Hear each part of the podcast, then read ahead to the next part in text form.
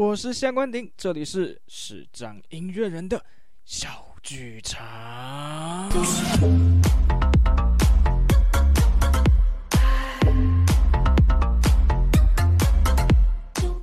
Hello，大家欢迎收听视障音乐人的小剧场。现在的时间呢是二零二一年三月二十七日的上午三点十分。为什么会是这个时间录音呢？因为我想要跟大家分享一个最近或许在音乐圈，啊、在一些直播平台还蛮发烧的一个事件。这个事件呢，是一位很知名的网红钢琴家，叫做李元林。大家不知道知不知道李元林是谁？那他是。李云迪的学生，李云迪是谁呢？李云迪是二零零零年波兰肖邦钢琴大赛的冠军。那个时候呢，李云迪拿到这个冠军的时候，他才十八岁。好，啊，李云迪就非常有名，国际级的钢琴家。嗯，李元林就是李云迪的学生。李元林本身钢琴也弹得非常好，那我也有去看了一些他的相关影片，嗯，真的弹得非常好。然后他自己本身呢，也有在学呃芭蕾舞，然后还有健身，尝试了非常多的事情。那这一次的事件呢，是他在三月九号的时候呢，上了一个 Face Talk。正面交锋这个节目，然后他是三个主持人的一个玩音乐的节目。那在过程当中呢，主持人呢一直要求李元林能够跟他们一起玩音乐，呃，玩流行音乐。但是李元林说，他必须要事先练习。那现场的三个主持人玩的是流行音乐。呃，但是他已经这样子，就是跟主持人说，呃，他可能要事先练习过，诶，但是主持人还是希望他能够，呃，上去跟他们一起玩。完了之后呢，诶，就出事了，因为呢，李元霖他是古典音乐底的嘛，那流行跟古典其实是两个不同的东西，我们等一下会跟大家聊一下。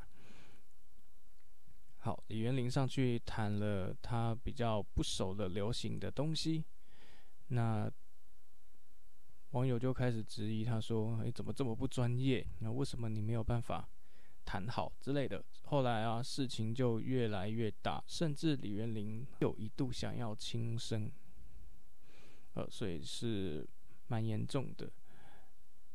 那我们回到刚刚的话题，就是为什么？李元林他会跟主持人说：“呃，他需要事先练习呢，毕竟他是古典音乐底子出身的嘛。那古典跟流行到底有什么不一样？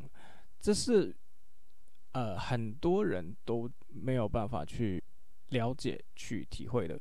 他们可能想说啊，还不是啊，就都一样啊，就都弹钢琴啊。古典音乐跟流行音乐哦，也是音乐啊。哦，那。”那这样子的话，诗歌跟佛教音乐，那么也都是音乐啊啊，是不是都一样嘞？哎，其实差很多哦。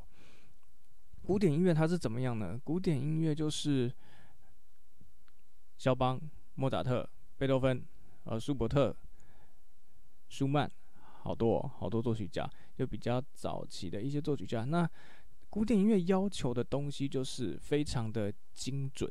细腻，还有就是你的视谱能力，这是古典音乐要求的东西。流行音乐呢，就是大家平常听到的啦，周杰伦、五月天等等等等，然后很容易朗朗上口的音乐，流行音乐嘛，就是这样子的类型。那流行音乐的呃谱又比较不一样了，流行音乐的谱上面就都是和弦，所以呢，只要你有一定的和弦基础的话，你其实是可以听到和弦进行，你就可以跟着它去弹，或者是去演奏。那对于从小就接受古典音乐训练的人，这一块他其实是弱的。刚刚有提到嘛，古典音乐就是讲求就是精准、精确，还有视谱能力，所以你不会去练一些哦，听到和弦然后去反应去弹相对应的音，或者是去按照这个和弦进行，然后去编出一个符合这个和弦进行的旋律出来，呃，这是不太会有的事情。我们大学有修一门课叫做键盘和声，那其实键盘和声就有点类似我刚刚讲的这些，就是可能会有一个呃和弦，然后一个旋旋律出来，要你去配，不管是配和弦呐、或者是配旋律，都会有这方面的一个训练，但这只是一个最基础的训练而已哦。你要怎么样可以让你在实际在舞台上可以跟别人合作，可以非常的及时的去听他的和弦旋律是什么，及时的反应出来。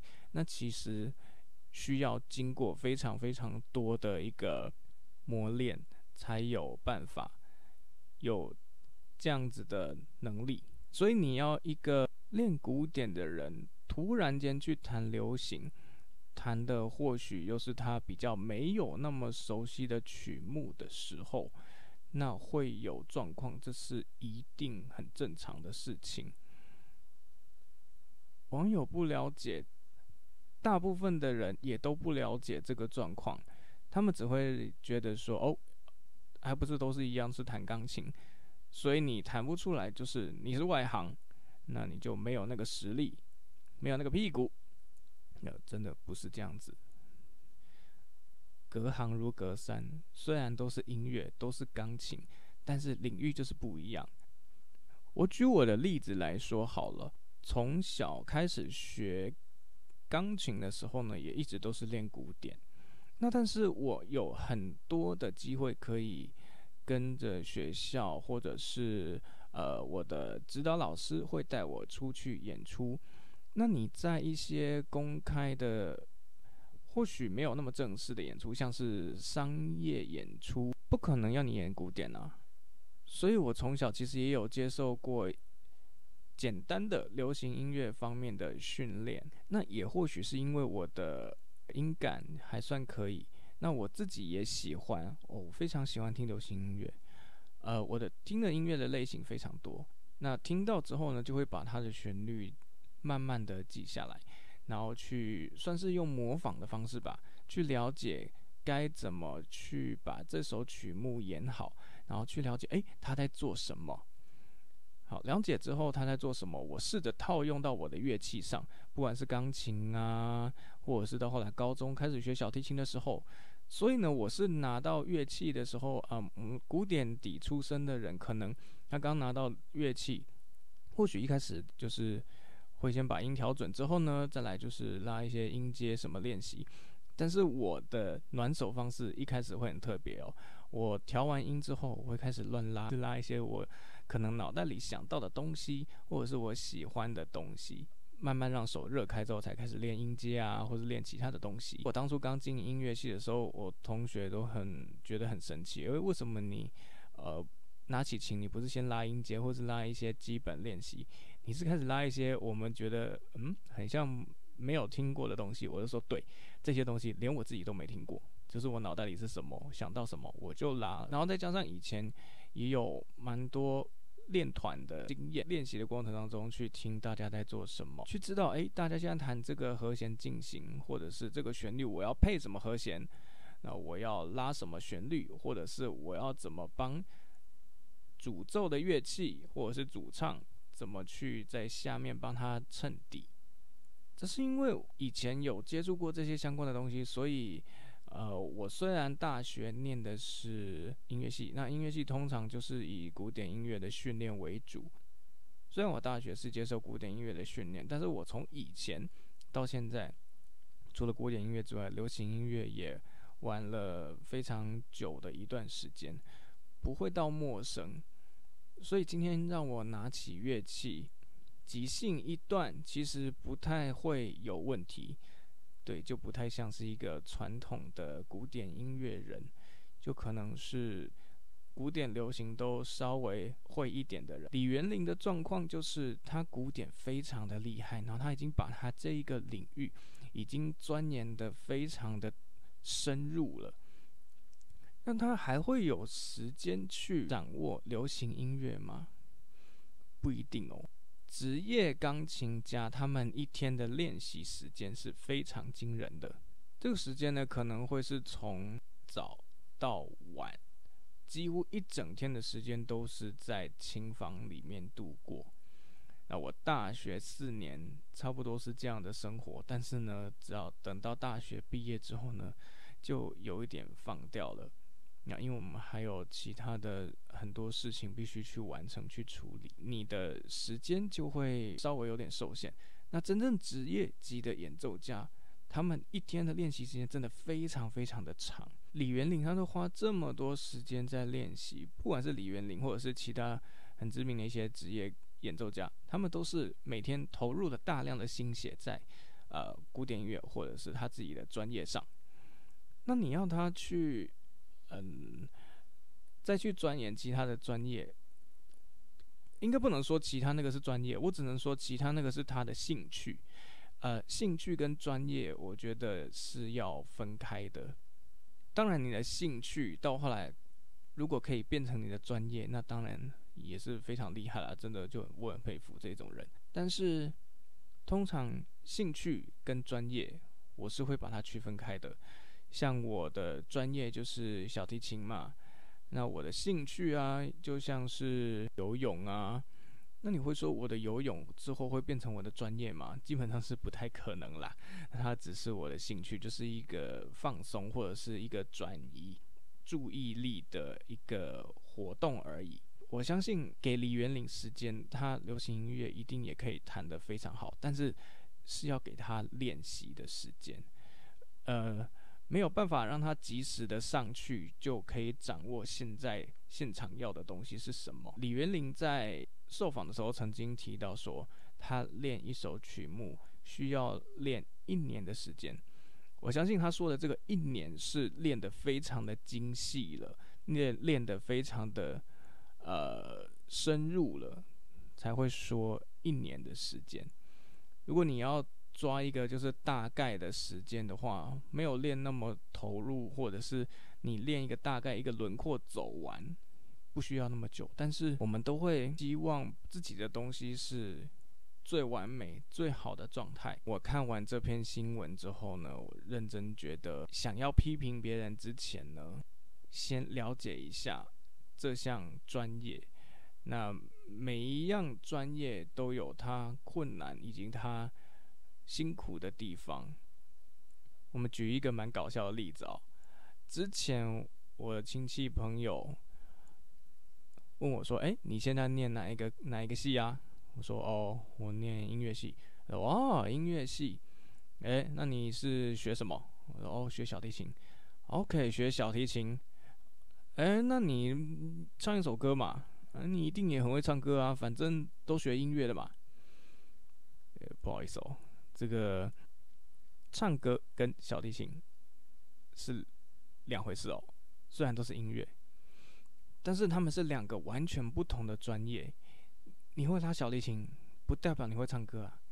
呃，也没有人说音乐系一定每个人都会唱歌，没有没有这种事。呃，有可能念音乐系的同学唱出来的音基本不会太不准，因为。我们的耳朵接受过音感的相关训练，所以我们一唱出来，我们就可以很快速的知道自己，哎，现在唱的准不准，可以马上的去做修正。但是音准跟好不好听，这是两种截然不同的东西。音准呢，唱的跟机器人一样，那也只是你音准而已啊。但是有一个前提，大家要知道。你没有音准，就不用谈什么其他的情感，因为你音就已经不准了。你即使唱的再有感情，你的音还是不准。所以音准是最基本的，然后我们才会去谈其他的感情啊，怎么音乐的诠释之类的。我分享一段我之前跟我的好朋友逆光飞翔黄奕翔，那我们在即兴的时候的一个小片段，那大家就可以很明显的听得出来，大概即兴是什么东西，就是会有一个啊、他那个时候是弹一个和弦进行，然后我大概听了一下，然后就加入了我自己的想法，跟他一起合作。那当然。当时也是没有经过任何的彩排，在去年有一集节目是专访逆光飞翔黄宇翔，里面有更详细的我们的音乐的互动过程。OK，那就分享这一小段给大家听听看。那今天的节目就到这边喽，那下一集再见。